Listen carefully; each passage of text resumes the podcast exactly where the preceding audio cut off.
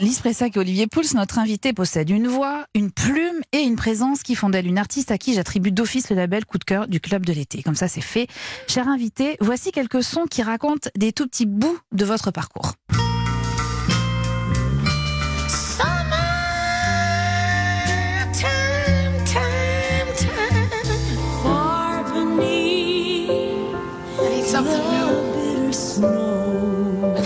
Get her here pretty soon, okay? Don't. She'll be here. She'll be here. Qu'est-ce que t'es belle? Quand tu penses, tu penses à toi. T'as pas la notion de la dévotion.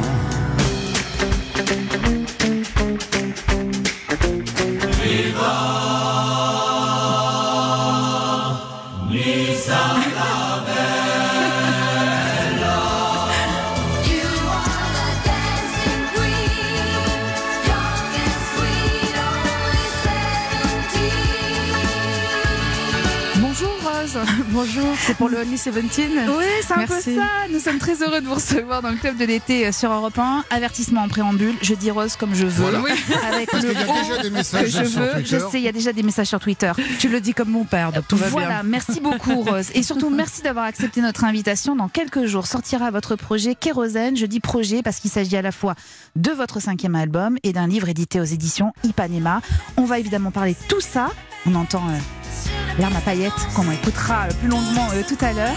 Mais avant d'évoquer cette nouvelle aventure, est-ce que vous pouvez nous décrypter les petits sons que vous avez entendus dans vos oreilles? Ah bien oui, euh, en fait on a, on a eu euh, Janis Joplin pour commencer, Summertime. Et, euh, Qui est une référence pour vous, Janis Joplin? C'est la référence, en fait. Je pense que c'est le, le personnage musical, en tout cas, qui m'a semblé euh, pour la première fois habité euh, par ce qu'elle chantait, par, la- par sa vie, en fait. Elle vivait vraiment euh, sa vie comme on essaye aujourd'hui de, de parler toujours du moment présent et que c'est devenu une mode.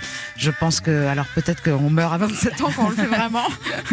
Mais en tout cas, oui, ça m'a passionné immédiatement dès que j'ai j'ai entendu sa voix et puis j'ai lu euh, sa bio et puis finalement peut-être que je me suis inspirée de tout ça et que ça a donné un peu euh, ce qu'on retrouve aujourd'hui sur Kérosène. Oui. Mais j'avais Ouais. une telle admiration pour elle que quelque part aussi j'avais ce, cette passion pour l'autodestruction, ça c'est sûr. Et j'avais l'impression de le faire quelque part en, en accord avec ce que j'étais et ce que je voulais être, euh, c'est-à-dire elle.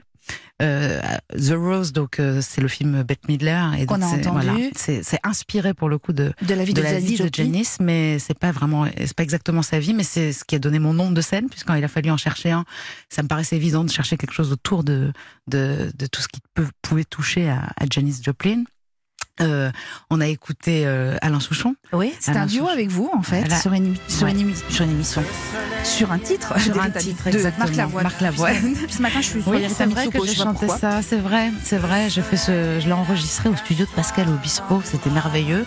J'étais à Suresnes et j'étais déjà avec Pascal, donc pour moi c'était quelque chose. Ouais. Je, je suis chez lui.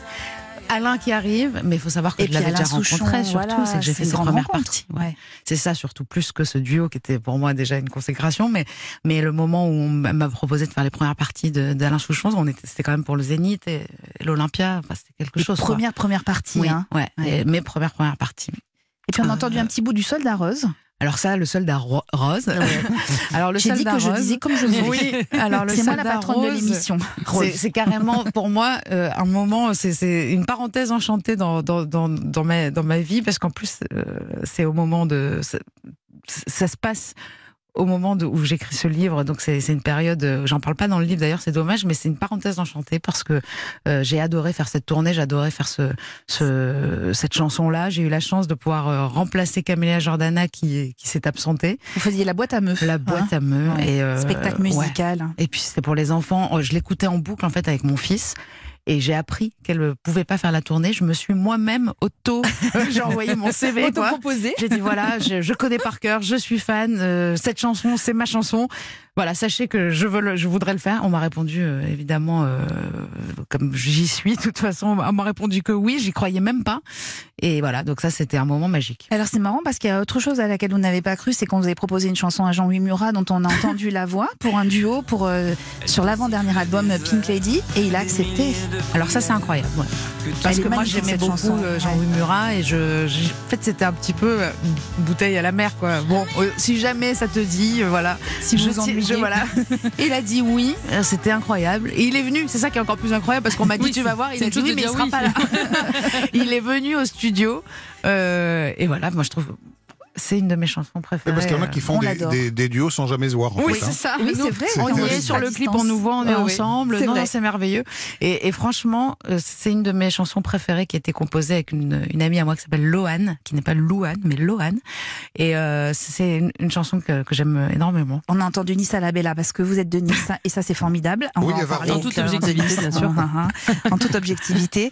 Et puis on a entendu aussi un bout d'abat. Je pense que c'est une référence à, à- un petit peu à, à l'arme à paillettes, peut-être. oui, hein. oui, titre qu'on entend sait sur les beaucoup, ondes ouais. et qu'on va écouter évidemment. L'album n'est pas disco, mais il y a quelques titres, quelques sons en tout cas qui le sont. Oui. Euh, on est on est plus sur du disco à la française. Euh, Plus proche d'un- de, de quelques morceaux de, de, de France Gall ou Michel Berger. Il y a, Il y a aussi des titre. titres. euh, Ah oui, si ce n'était pour toi, Oui. ouais, sur votre album où j'ai cru entendre France Gall ouais. et Michel Berger. C'est-à-dire que on voyait le duo, euh, c'est formidable. Tout l'album est formidable, je vous le dis tout de suite.